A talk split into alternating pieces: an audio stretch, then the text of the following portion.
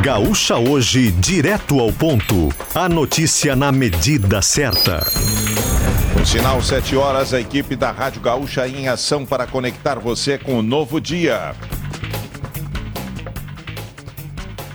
Trabalhos em local de acidente fatal ocorrido ontem na região metropolitana na RS 040 duram mais de 12 horas. E uma informação nova: não teriam sido três mortos em Leandro Rodrigues. Pois é, Macedo, o Comando Rodoviário da Brigada Militar, que atende essa ocorrência há mais de 12 horas aqui no local, me confirmou há pouco que foram dois mortos nessa ocorrência. A informação inicial eram de três, mas era uma informação ainda que precisava ser confirmada. Um dos veículos, junto aos caminhões, os, os dois caminhões ficaram completamente destruídos porque houve um incêndio em um deles.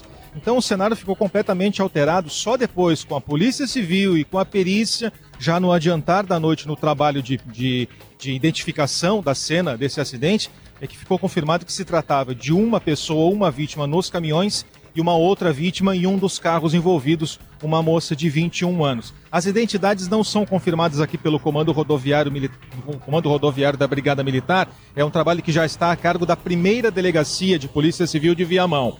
O cenário aqui agora é o seguinte: há pouco, questão de cinco minutos, o caminhão o bitrem, com os restos dos outros dois caminhões de ontem, deixou o local aqui na 040, quilômetro 42, em Capão da Porteira. O trabalho que acontece agora e que o ouvinte pode ouvir é, são de agentes de limpeza urbana fazendo a retirada dos destroços, dos detritos, dos restos de, de material queimado que ficaram nas duas faixas da 040 nesse trecho. Muito, muito, muito, destro... muito, muito resto de fogo, materiais que se destruíram com o incêndio ficaram sobre a rodovia e agora começam a ser retirados por esses trabalhadores. As árvores também, junto ao local onde houve a colisão e onde pararam os caminhões e iniciou o incêndio, também se percebe que ficaram queimadas até os galhos mais altos. Os próprios agentes do Comando Rodoviário da Brigada Militar ficaram impressionados com a cena do crime, com a cena de um acidente de trânsito que está sendo investigado como um eventual possível crime de trânsito. Mas ficaram impressionados com a cena de destruição que se viu logo após o acidente. Ainda ocorre aqui o desvio lateral. Junto desse ponto existe uma alça que faz o acesso a uma outra área, uma outra área, um outro estabelecimento, uma propriedade. Então os veículos estão sendo desviados por esse ponto, bem onde ocorreu o acidente, e seguem adiante nos dois sentidos com um pouco de lentidão. Agora não chega a ter um congestionamento, só a questão de cinco minutos, quando houve o deslocamento do caminhão levando o resto dos veículos, é que houve uma parada total para se fazer a manobra. Mas agora os veículos apenas reduzem pontualmente aqui, o comando rodoviário faz o desvio, são dois agentes, duas viaturas, uma em cada ponta, com cones, fazendo essa sinalização para o desvio local. O motorista nesse ponto, então, precisa ter atenção só para reduzir e depois seguir adiante no seu deslocamento, Macedo.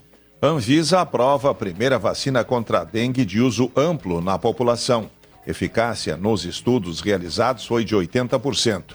Imunizante produzido pelo laboratório japonês Takeda é indicado para pessoas de 4 a 60 anos com ou sem infecção prévia pelo vírus. A vacina aprovada anteriormente, da Sanofi Pasteur, não pode ser aplicada em quem nunca teve a doença. Empresa que oferecia mão de obra para vinícolas de Bento Gonçalves na Serra rejeita acordo e nega trabalho em condições semelhantes à escravidão. Fabiana Munhol. A segunda audiência entre o Ministério Público do Trabalho e a empresa Fênix Serviços Administrativos de Bento Gonçalves, esta que é investigada por manter 207 trabalhadores em situação análoga à escravidão, não teve acordo entre as partes. Segundo o Ministério do Trabalho, a empresa não aceitou as condições previstas em um termo de ajustamento de conduta aditivo, entre elas o pagamento de indenização por danos morais. Ainda de acordo com o Ministério Público do Trabalho, a empresa não reconhece a ocorrência de trabalho em condições análogas à escravidão e, por isso, negou o pagamento de 600 mil reais de indenização. No encontro, que ocorreu de forma virtual, a Fênix cumpriu o prazo de apresentação dos comprovantes de pagamento das verbas rescisórias aos 207 homens que embarcaram para a Bahia ainda na madrugada de sábado. Lula diz que ministro das Comunicações terá que provar inocência para continuar no cargo. O presidente afirma que convocou Juscelino Filho para que ele explique o uso de jatinho e diárias para ir a leilão de cavalos em São Paulo.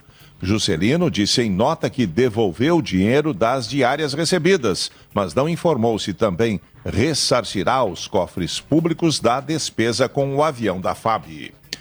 Mais de 70% dos municípios gaúchos decretaram situação de emergência em função da estiagem.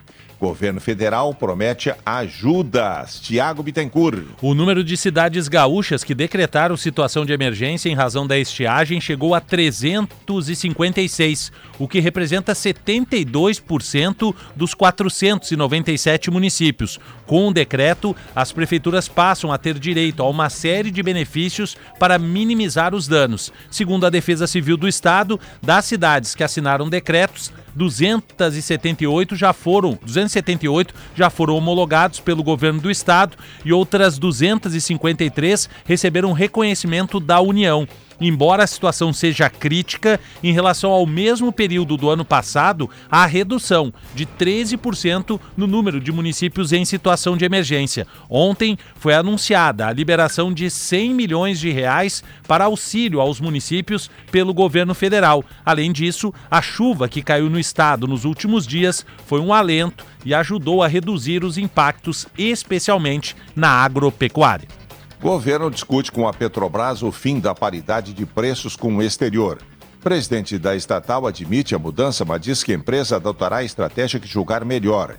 Jean Paul Prates acrescenta que debate incluirá mudanças na divisão dos dividendos aos acionistas.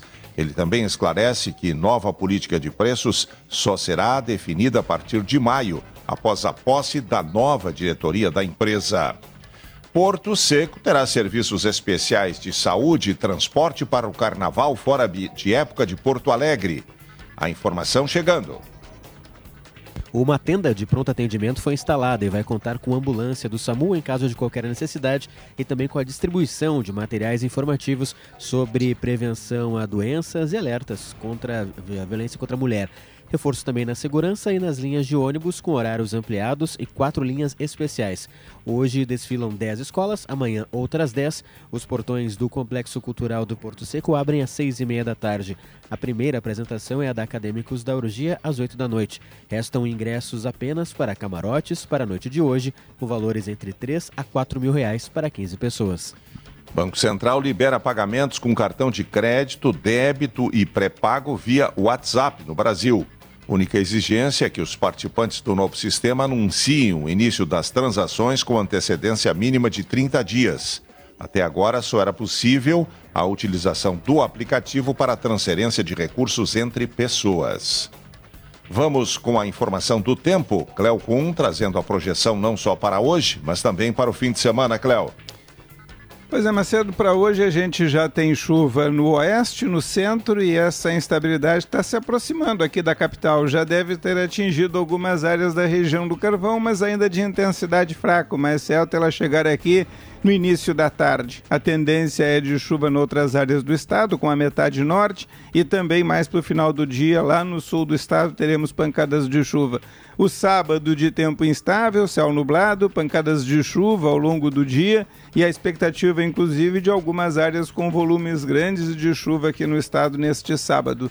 No domingo e na segunda-feira, a tendência da chuva ficar mais na parte leste, pegando Porto Alegre. No domingo, especificamente, a chuva é muito de manhã e de tarde. Talvez à noite não tenhamos pancadas de chuva. Para os desfiles de carnaval à noite, a situação está bem complicada, mas como é à noite, geralmente não tem muita chuva, então é provável que o pessoal consiga aproveitar. Do tempo para o trânsito. Volta Leandro Rodrigues. Pois é, tem esse acidente entre dois carros na Protásio Alves, a altura do número 10 mil. A gente não conseguiu mais, mais apurar mais detalhes dessa situação, mas o motorista fica esperto, fica atento. Então, nesse ponto, a Protásio Alves já não está boa sem acidente. Imagina com acidente. Protásio Alves, a partir da Avenida Moema, já sabe aquilo: arranca, para, avança, para vai com serenidade, porque é a situação da sexta-feira. Bento Gonçalves também, mas aí é na proximidade do campus do Vale da URGS. Tem uma lentidão ali na João de Oliveira Reunião. Já é para estar tá funcionando, já funciona a faixa reversível, mas não está dando conta, está forte ali, especialmente naquela reta final da descida rumo a Bento Gonçalves. Chegada pela Castelo Branco ainda não tem tranqueira, já começa a ter parada, pelo menos uma reduzida de velocidade, aí sim na entrada da 116, ali quando passa a freeway, já no caminho das Aida Jarros, na altura da estação Anchieta, o motorista já sente que tem mais fluxo por ali.